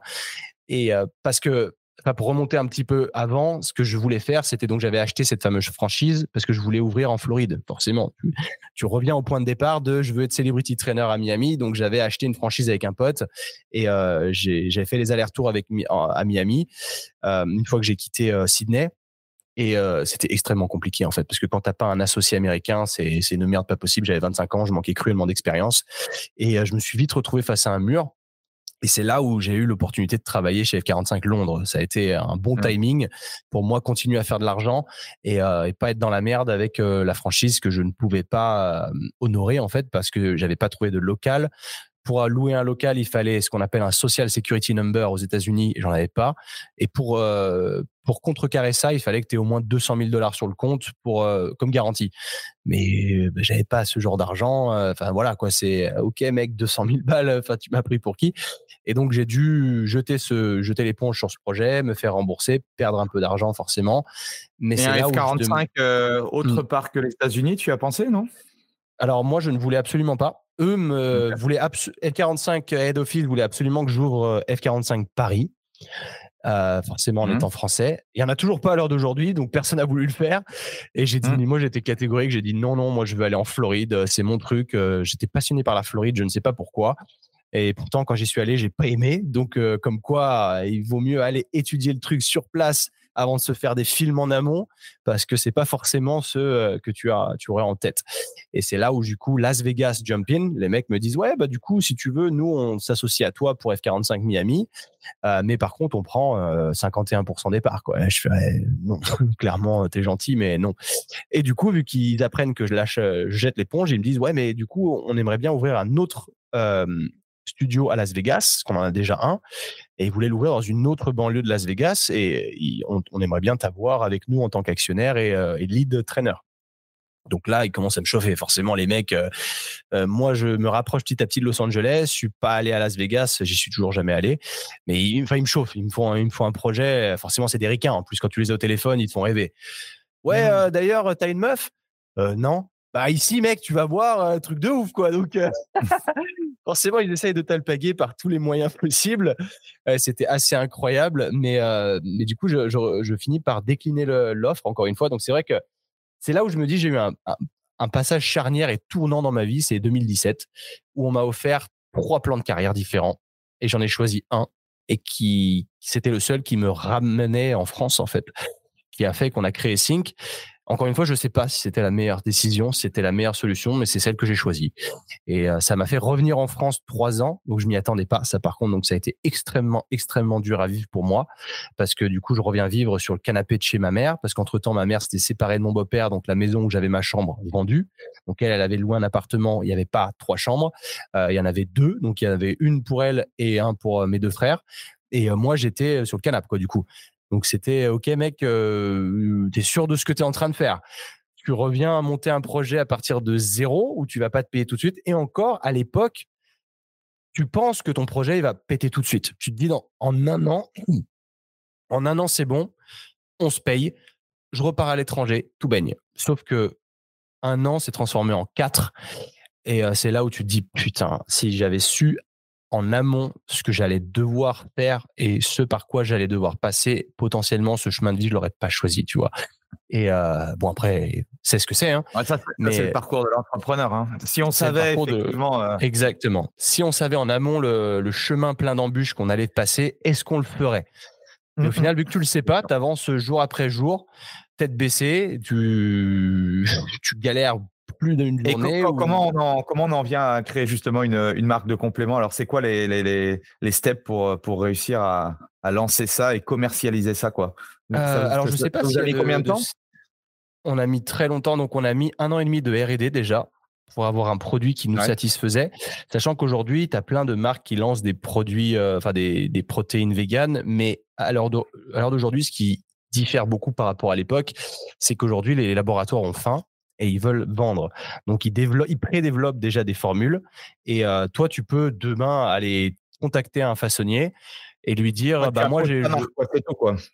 Ouais, tu mets ton label dessus. Mmh. Et pour citer personne, il y a plein de marques qui font ça aujourd'hui, qui n'ont pas du tout travaillé leur aromatique, pas du tout travaillé la formule, qui disent juste bah, Donne-moi ça, c'est bon, je mets mon, je colle mon étiquette dessus et c'est réglé. Et nous, on voulait pas faire ça parce que ça nous plaisait pas ce qu'il y avait déjà de base. Nous, on voulait un truc beaucoup plus travaillé. Donc, on les a emmerdés pendant un an et demi pour avoir ce qu'on voulait. C'est ce qui fait notre force aujourd'hui, tu vois. C'est, que mine de rien, on n'a pas fait ça pour rien parce que c'est ce qui nous différencie. C'est que tous les gens, tu vois, hier, j'étais à Paris et euh, j'étais à la, salle de sport, la Montgolfière, où euh, tout le monde achète, euh, enfin, ils des, ils font des protéines smoothie, mais ils la font avec notre protéine et euh, ils m'en font des éloges. Enfin, ils m'en ont fait plein d'éloges. Euh, et après, je vais dans une boutique chez qui on distribue à Paris qui s'appelle Borgo. Et euh, à peine, j'étais dans la boutique, je suis resté 10 minutes. Hein. Il y a deux clients qui sont passés, parce que c'était un jour férié, donc il n'y avait pas grand, grand monde, mais il y a deux personnes qui passent. Les deux, elles venaient acheter du zinc. C'est quand même hallucinant. Et moi, je me suis dit, putain, ça fait plaisir quand tu vois des gens qui achètent ton produit devant toi et qui te disent, elle est vraiment trop bonne, votre protéine, c'est génial, merci. Toi, tu sais, bah, merci à toi. Hein. C'est c'est extraordinaire euh, et, du coup bah pas de regret par rapport à ça parce que on s'en est donné les moyens mais c'est vrai que le chemin a été beaucoup plus long et beaucoup plus dur que ce à quoi je m'imaginais. Et vu que je suis rentré en France, c'est là où aussi je commence à me poser des questions sur mon contenu parce que j'étais, je faisais un contenu en anglais, mais j'étais en France. Euh, donc je me suis dit qu'est-ce que je suis en train de foutre? Et je commençais petit à petit à réseauter avec le les influenceurs qu'il y avait en France dans le fitness, parce que déjà il nous fallait des ambassadeurs pour la marque. Mais en plus de ça, bah moi je voulais aussi euh, monter petit à petit dans ce dans ce milieu-là. Euh, bon, ça c'est, je suis pas vraiment monté, mais euh, mais je connais tout le monde, je connais tous les mecs connus du coup. et dans le fitness, mon contenu, je pense que le marché n'était pas prêt à le recevoir à cette époque et que peut-être que mon personnage aussi n'était pas adapté à, ça parce que c'est vrai que la France conservateur conservatrice quand je faisais mes vidéos sur YouTube en français j'ai switché du jour au lendemain et pour un mec qui ne parlait que anglais tous les jours le jour où j'ai commencé à me filmer en français, c'est con à dire, mais je ne savais plus parler. Et c'était incroyable. Et tu regardes ma toute première vidéo en français, ça s'appelle Le fitness pour les filles, je crois, un truc du genre. je ne sais pas parler en fait. Et c'est un truc de fou. Donc euh, à la fois j'ai reçu un peu de traction nouvelle parce que les mecs ont dit oh putain en fait il est français ce mec. Et à la fois je me suis pris toute une, une euh, un amas de rage de YouTube de ouais Jean-Claude Van Damme rentre chez toi quoi. Et donc c'était waouh ça a été très très dur à prendre. Les critiques YouTube m'ont fait beaucoup de mal surtout à cette époque où tu prends tout à cœur parce que déjà tu fais ce contenu bah, c'est gratuit, tu donnes un petit peu ce que tu es comme beaucoup de choses, hein, tu le fais, euh, tu le fais justement pour donner aux autres. Et quand tu reçois effectivement, bah, quand tu as des haters qui te, c'est sûr que c'est euh, ah assez violent. Ouais, j'ai pris cher. J'ai mis très très longtemps à prendre mes premiers abonnés en France. Je, recevais plus de critiques que d'éloges, donc je me suis dit putain la vache, euh, est-ce que ça vaut le coup de faire ce que je suis en train de faire? J'ai persévéré quand même. J'ai continué. J'étais peut-être, c'est vrai quand je regarde des vieilles vidéos, j'étais peut-être un poil arrogant. Bah, sans m'en rendre compte en fait. C'était juste mon personnage, c'était ce que j'aimais, euh, ce que j'avançais, c'était ce que je croyais. Évidemment, des vidéos qui ont 5, 6, 7 ans, elles sont pas forcément pertinentes à l'heure d'aujourd'hui. Et euh, je serais mon la première personne à m'autocritiquer sur ces, sur ces vidéos. Mais, non, mais comme tout le monde, je veux dire, euh, tu évolues mmh. aussi, c'est normal. Il faut bien se lancer. faut bien se lancer. C'est ça. Et, justement, qu'est-ce que hum, qu'est-ce que tu dirais aux, aux, coachs qui nous écoutent parce que moi, je, hum, je, fais pas mal de, de, de, de formations justement où j'accompagne les coachs. Euh, ouais. C'est toujours une problématique parce que pour moi, aujourd'hui, il faut absolument euh, devenir visible et créer un média et créer du contenu. Qu'est-ce que tu dirais justement à, à, tous ces professionnels qui osent pas créer du contenu régulièrement? Est-ce que c'est encore déjà d'actualité? Comment tu vois les choses toi aujourd'hui? En vérité, je pense qu'aujourd'hui, tu es obligé de créer du contenu et parce qu'aujourd'hui, tu ne vends, de mon opinion, tu vends pas un programme tu vends une histoire parce que les gens vont vouloir se faire coacher par toi parce qu'ils ont connecté avec toi à un certain degré et euh, ils sont attachés au personnage plus qu'au coaching, enfin plus qu'à ce que tu vends. Et, euh, ça, moi, je, le vois beaucoup de par mon podcast, forcément, où dedans, tu racontes un peu ta life euh, sur des épisodes de 45 minutes, 60 minutes. Et les gens qui sont prêts à t'écouter pendant tout ce temps, c'est des gens qui sont investis et qui ont créé cette connexion émotionnelle avec toi qui fait qu'en fait, ils ont l'impression d'être ton pote et ils te connaissent. Et il n'y a pas d'intimidation et du coup, ils se disent, en fait, je me ferais bien coacher par ce gars parce que j'ai l'impression que c'est mon pote, quoi. Et pour mmh moi, ça fait toute la différence plutôt qu'essayer de se casser le cul à faire des Insta Reels ou des TikTok sur lesquels peut-être que tu vas prendre un peu de traction et un peu de vue, mais qu'est-ce qui est le plus important? Est-ce que c'est d'être viral, de faire beaucoup de vues ou d'avoir moins d'écoute, mais des gens qui sont beaucoup plus engagés. Parce que forcément, quand tu fais un podcast, tu auras moins d'écoute que sur des vidéos YouTube ou mmh je ne sais pas. Mais ces gens-là sont prêts à t'écouter pendant une heure, contrairement à des gens sur euh, Instagram. Tu vois, quand je regarde Instagram, j'ai 20 000 abonnés. Euh, j'ai un engagement, il est pété. Parce que c'est du format court et je trouve que ça n'apporte rien dans le sens où tu crées pas de connexion avec les gens avec ça. C'est juste, tiens, regarde, je te donne trois tips en 30 euh, secondes parce que sinon, si j'avance pas mes faits assez rapidement, tu vas scroller. Tu vas pas me donner l'attention nécessaire. Alors que sur un podcast, à la fois, tu as l'opportunité de faire autre chose en même temps parce que tu peux, si tu regardes la vidéo, c'est cool. Si tu veux pas la regarder, tu peux conduire en même temps. C'est très cool aussi et ça va t'apporter de la valeur et tu vas être beaucoup plus investi sur ce que tu vas faire pendant l'écoute de ce podcast-là parce que bah, tu es parti pour une heure. Donc, tu es vraiment en plein dedans tu scrolles pas de podcast en podcast. C'est pas un podcast, tu écoutes mmh deux minutes, tu passes à un autre. Ça n'a aucun sens. Personne ne fait ça. Mais aujourd'hui, on est dans une société de rapidité, de consommation. Et c'est pour ça que bah, bah, moi, TikTok, pour moi, c'est banni. C'est, euh, je ne, elle n'existe pas, cette application sur mon téléphone. Parce que même si on me dirait, euh, ah, mais recycle tes réels Instagram, elle est sur TikTok. Je ne veux pas participer à, l'épopée TikTok. Bon, moi, quand je vois ce que TikTok fait dans mon entourage, c'est une catastrophe. Donc, euh, je veux pas ça. Il y a plus de attention span, qu'on appelle donc de, degré d'attention, euh, parce que les gens se scrollent toutes les deux secondes c'est ça va trop vite, c'est un, un scroll infini, c'est une catastrophe. Et ça nous permet pas de du coup d'être euh, concentré même dans la vie de tous les jours. Ça nous enlève ça et c'est dommage. Tu vois, j'ai je suis intervenu il y a deux semaines dans l'école de coach BPGEP donc de Didier Race Efficiencia et euh, moi j'étais vachement à l'affût de ça. Parce que lui il me disait fais attention quand tu vas intervenir. Donc je les avais pendant quatre heures, deux heures de théorie, deux heures de pratique. Je savais que les deux heures de théorie elles allaient être dures. Il fallait les, il allait falloir maintenir leur attention et euh, quand tu as des, des, ados, enfin des, bon, évidemment, tu as plein de reconversions pro, donc tu as de tous les âges, tu as de 18 à 35 ans. Quoi. Mais tous les 18-20 ans, c'est les plus durs à, captiver parce que eux, du coup, tu les vois rapidement baisser les yeux vers, le, vers leur écran et commencer à scroller. Et euh, je savais quelle approche euh, utiliser avec ces gens-là. Forcément, je me suis mis debout, je me suis pas mis de loin, je me suis mis très près d'eux. Et dès que j'en voyais un, je les questionnais tout le temps en fait. Donc dès que j'en voyais un qui regardait son téléphone, je le questionnais. Du coup, le mec se levait les yeux, était perdu. Je dis bah mec, tu, je dis tu fais quoi? T'es sur TikTok euh, et du coup en fait d'être bourrin comme ça, mine de rien, ça les a captivés et ça leur a plu beaucoup plus qu'un mec qui, qui les aurait endormis sur de la théorie pendant deux heures mais c'est une réalité. Aujourd'hui, c'est comme ça. Si j'étais amené à être prof, je serais extrêmement bourrin parce que sans quoi, t'endors tes élèves. Et euh, déjà à notre époque, à nous, quand j'étais en cours et qu'il n'y avait même pas de, téléphone ou euh, d'internet, bon, j'exagère un peu quand même, mais il n'y avait pas, bon, c'est vrai, il n'y avait pas les réseaux sociaux dans tous les cas et tu n'avais pas un iPhone, tu avais un 3310 Nokia et voilà. Et euh, donc, mmh. tu pouvais tout, tu pouvais juste jouer à Snake sur ton téléphone et rien d'autre. Mais mmh, du mmh. coup, c'était quand même compliqué de captiver les gens à cette époque-là. Donc maintenant, c'est une catastrophe. Donc c'est pour ça que, pour en revenir à la question de départ, le contenu, c'est extrêmement, il faut en faire, mais il faut trouver un moyen de connecter avec les gens. Donc le format long, pour moi, il est mieux, mais bon, le format court va t'aider à captiver des gens pour les amener sur du format long derrière. Parce que si tu fais juste du format long et que personne te connaît, bah, ça va pas être facile. Forcément, euh, c'est pas. Euh, moi, j'ai un podcast, il est ce qu'il est. Je te dis pas qu'il fait 10 euh, millions d'écoutes par mois. C'est pas le cas, mais il fait quand même pas mal d'écoutes et c'est cool.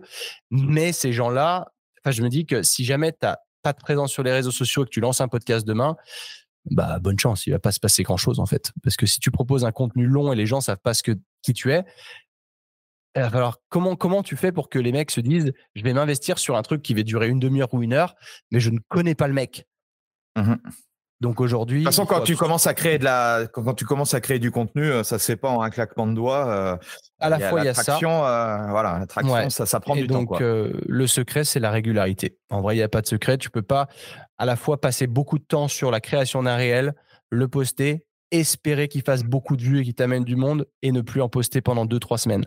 C'est ça le plus dur surtout.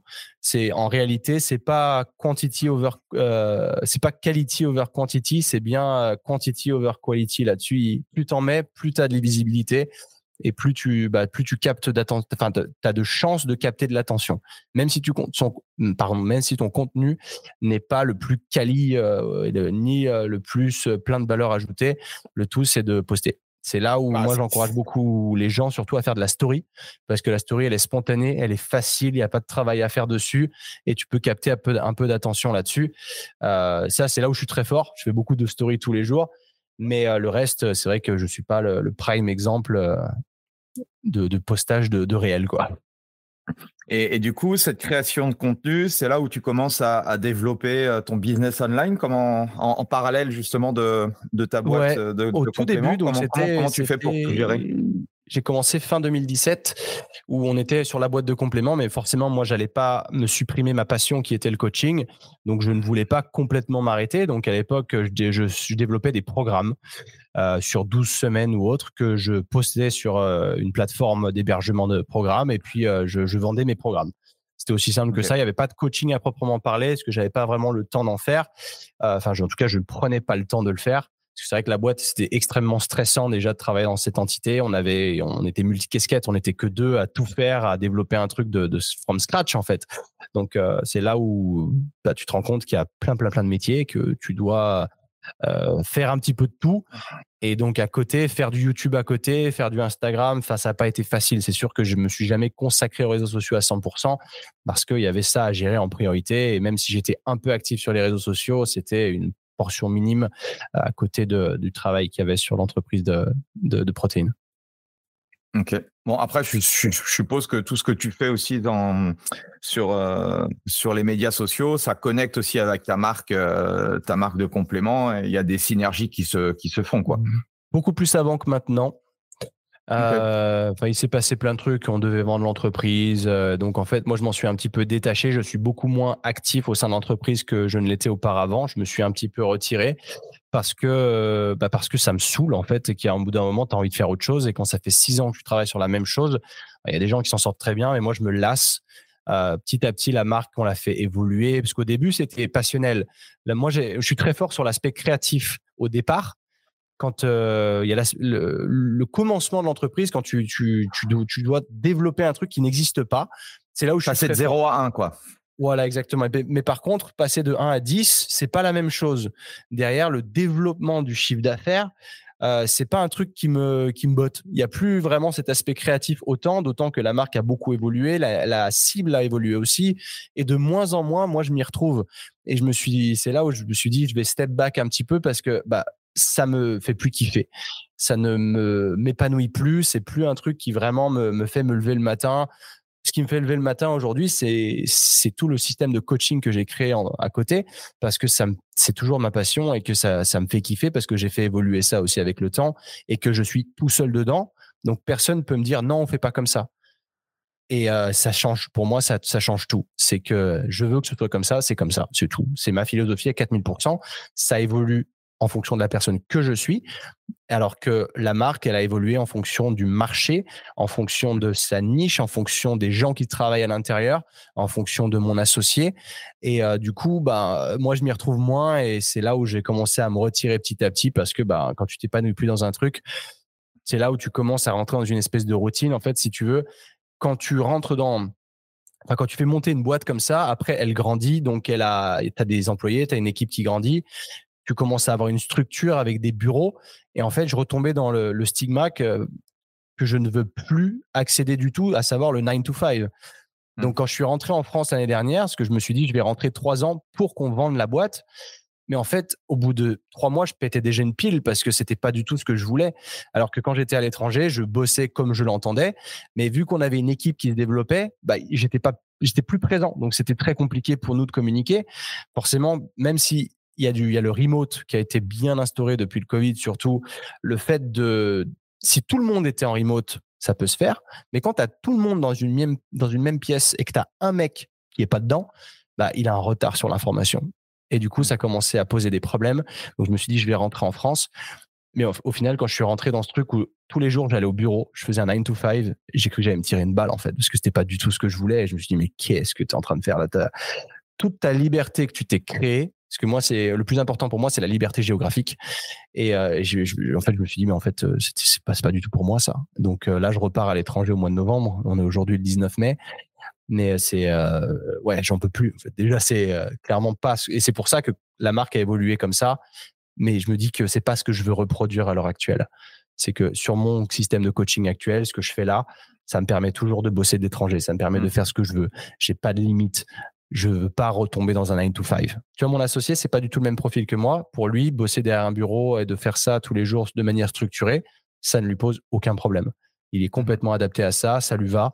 Moi, ça ne me va pas. Et du coup, vu que c'est pas un bon fit pour moi, bah, il y a un moment où, tu, tu, un petit peu, quoi. Alors, je vois, que le temps tourne et euh, il y a plein de choses encore que j'aimerais euh, te poser, mais euh, c'est quoi ta vision aujourd'hui du coaching online? Euh, le coaching online, ma vision, c'est-à-dire? Euh, Dans quelle direction tu crois que ça va aller? Quelle est ta vision voilà, de manière ah! générale du, coaching ou autre euh, par rapport ah, à bah, toi, ce que, tu as créé le mmh, futur de Ma vision du coaching, en vrai, elle bah, elle est toujours d'actualité dans le sens où Aujourd'hui, on commence à flipper parce qu'il y a l'intelligence artificielle qui commence à arriver, qui, qui, prend un peu les jobs de tout le monde. Mais je pense qu'il faut même pas s'en préoccuper parce que tu remplaceras jamais réellement un humain et que les gens ont besoin de cette connexion émotionnelle avant cette connexion de programmes sportifs et etc. Et que il faut un humain pour booster un humain. Donc là-dessus, il faut pas se poser 10 000 questions. Euh, moi, mon approche, elle est de créer une communauté avant toute chose, pas de coacher une personne par une personne parce que pour moi, du coup, cette personne, elle n'a que toi comme point de repère et moi, je veux que cette personne, elle ait une communauté complète comme point de repère, que ça lui permette d'avancer dans la vie et de, d'explorer d'autres domaines que le fitness à proprement parler, mais de, de, de s'élargir, d'aller dans le développement mental, du coup. Euh, de, de, confiance en soi, d'aller sur euh, la prestance, d'aller sur plein d'autres domaines qui va leur permettre de rendre leur vie au global mieux pas juste je vais t'apprendre à perdre 5-6 kilos et super, trop bien, de, tu, pourras être un peu mieux gaulé pour cet été, mais c'est d'avoir cette l'englobe l'aspect général parce que la méthode elle est ce qu'elle est Mais réellement, qu'est-ce qu'un mec veut? C'est avoir des abdos, tu vois. Donc déjà, pour moi, c'est ça. Enfin, moi, je, parle pour ça parce que je coach majoritairement des hommes. Mais euh, pour moi, il y a l'aspect communautaire. Il entre en jeu. Il est plus important que tout parce que c'est euh, ça remplit la bah, une euh, une des cases de la pyramide de Maslow, à savoir le besoin d'appartenance. Et c'est comme c'est pour ça que ça c'est comme ça que le CrossFit a explosé. C'est l'aspect, c'est pas la méthode, c'est l'aspect communautaire qui a fait que. Donc c'est mmh ça que que j'essaye de répliquer moi et ma vision, elle est comme ça, c'est de créer une communauté online la plus proche possible, forcément parce qu'elle est en ligne, donc elle n'est pas en face to face. Malgré que j'essaye de faire des meet-up, donc moi je vais en faire un au mois de septembre avec mes membres, ce que je trouve génial. Mais pour moi, enfin ma vision c'est ça surtout. C'est d'apporter ce cercle social que tu ne pourrais pas forcément avoir autour de chez toi, mais auquel tu peux avoir accès en ligne, peu importe ta localisation géographique. Et au niveau de, la création de tes offres et de ton cursus, comment tu vois justement le, la création de valeur dans les, dans les prochaines années? Est-ce que tu vas rester sur la même philosophie ou au contraire, effectivement, t'élargir, avoir d'autres champs de compétences à apporter à, tes, à ta communauté? Comment, euh, bah, j'espère avoir d'autres champs de compétences et c'est pour ça que je continue perpétuellement de me former. Et euh, ça, je trouve que tout le monde devrait le faire parce que le jour où on, on arrête d'apprendre, c'est un peu une petite mort. Euh, donc, je continue là-dessus et je, m'élargis. Bien sûr, j'élargis mes horizons tout le temps parce que avec le temps aussi, bah, je me lasse encore une fois de plein de choses. Donc, j'essaye sans arrêt d'être au top du truc et de me dire, ah putain, en fait, on pourrait incorporer un peu de ça, un peu de ci, un peu de ça. Tu vois, il y a, trois ans, la vraie mobilité, je savais pas ce que c'était, par exemple. Mais avec le temps, bah, tu dis, bah, en fait, je vais incorporer de la mobilité parce que ça apporte ça, ça, ça et ça. Et après, tu peux apporter des cours de leadership, par exemple, pour euh, aider les gens à aussi être meilleurs dans leur vie professionnelle. Euh, donc, petit à petit, c'est, euh, il y a de l'évolution constante, ça, c'est sûr. Et euh, je pense que je ne sais même pas ce que je proposerai d'ici cinq ans. C'est que j'avance au jour le jour. Là, j'essaie d'avoir le truc le plus complet possible, le plus surtout inclusif possible. Pas d'envoyer des PDF ou quoi, mais plutôt de développer une application mobile native avec mes couleurs. Comme ça, les gens ont vraiment ce sentiment d'appartenance à fond, avec des vêtements, tu vois, d'entraînement, du merch que je fais aussi c'est ce sentiment d'appartenance, je pense qu'il donne une force, mais surtout sur la régularité des gens qui va au-delà de n'importe quel type de coaching. Parce que si tu sens pas un sentiment d'appartenance à un groupe, ça veut mmh dire que tu ne comptes que sur toi-même. Donc, euh, il y a un moment où tu vas lâcher prise.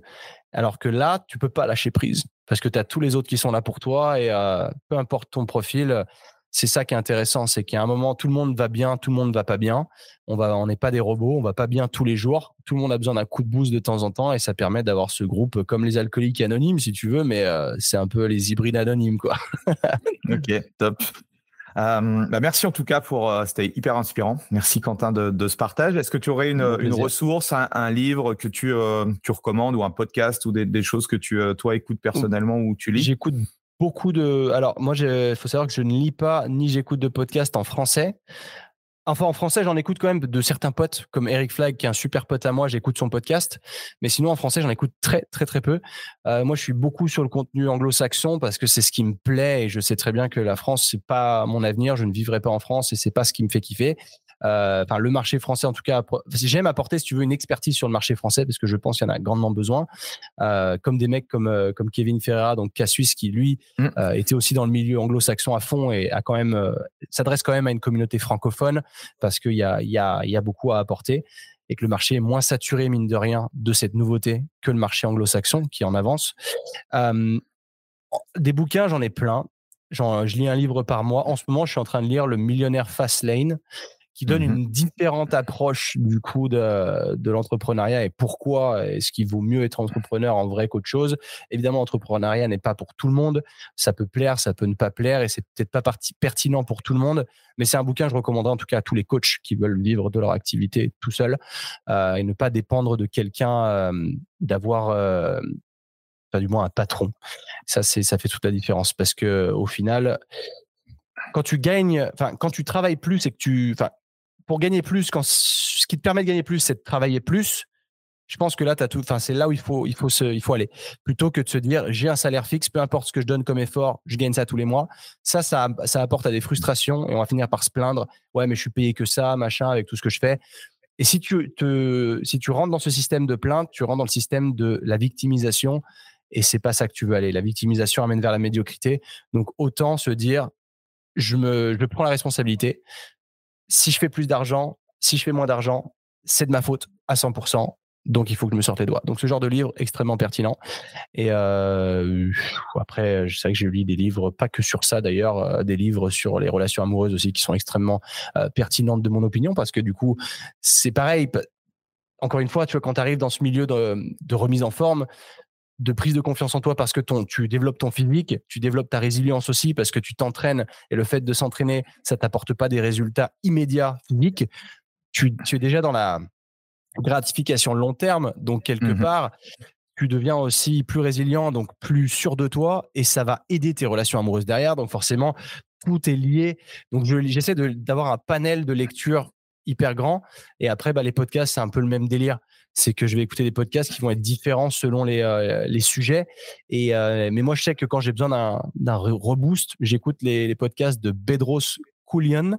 Je sais pas si tu mmh connais. Ouais, ouais, je, je le ce mec m'impacte à chaque fois, il me met des gifles. Mm. Ouais, et euh, il a 48 ans, il a beaucoup d'expérience, il est multi-multimillionnaire. Et euh, ces podcasts, ça m'arrive de les écouter plusieurs fois parce que je, les piqûres de rappel, euh, ça fait ça fait jamais de mal et on en a tous besoin au jour le jour, malgré la discipline qu'on se soit imposée. Il y a toujours besoin quand même de dire, de se rappeler pourquoi on le fait. Et euh, je trouve que ces podcasts à lui sont extrêmement, extrêmement pertinents et agressifs. En plus de ça, brutaux. Il prend pas de, de pincettes et ça, j'aime. Il va te dire que t'es une merde. Bah, t'es, es une merde. Tu vois, c'est relève-toi, prouve que t'es pas une merde, prouve-toi à toi-même que t'es pas une merde et tu auras des chances d'aller plus loin que la majeure partie des gens dans la vie. Eh ben, c'est un, c'est une bonne fin de podcast. Merci, euh, merci beaucoup. Merci pour euh, pour ton partage. Merci à tout le monde qui euh, qui ont écouté jusqu'au bout. Donc, pensez un petit un petit 5 étoiles, un petit commentaire. Ça permet justement au podcast, l'algorithme de de faire monter le podcast. Merci en tout cas. J'espère pouvoir te rencontrer un jour. Tu, tu sais où tu vas du coup en novembre? Je vais sûrement retourner en Espagne. Il y a des chances, ouais. Parce que j'ai beaucoup aimé habiter là-bas et euh, le climat, moi, dès qu'il y a du soleil toute l'année, euh, je suis, je suis très content. Excellent. Ok. Bah, merci en tout cas. Merci Quentin. Et puis, bah, au plaisir. Allez, salut. Voilà, c'est fini pour aujourd'hui. J'espère que l'épisode vous a plu. Merci d'avoir passé ce moment en ma compagnie. Deux petites choses avant de vous quitter. Si vous cherchez les notes de l'épisode ou vous voulez tout simplement me contacter personnellement, allez sur mon site andypoiron.com. Donc tout attaché www.andypoiron.com. Vous trouverez toutes les informations nécessaires. Et dernière chose, et c'est la plus importante pour moi, si vous voulez m'aider à promouvoir ce podcast, eh bien vous mettez un avis 5 étoiles sur Apple Podcast. Si vous regardez euh, cet épisode sur YouTube, eh bien pensez à liker et à vous abonner à ma chaîne YouTube et Pensez à en parler autour de vous, euh, pensez à en parler à vos amis ou à vos collègues euh, dans le fitness. Ça permettra véritablement à ce podcast d'avoir beaucoup plus de visibilité. Voilà, en tout cas, merci, à très vite pour le prochain épisode.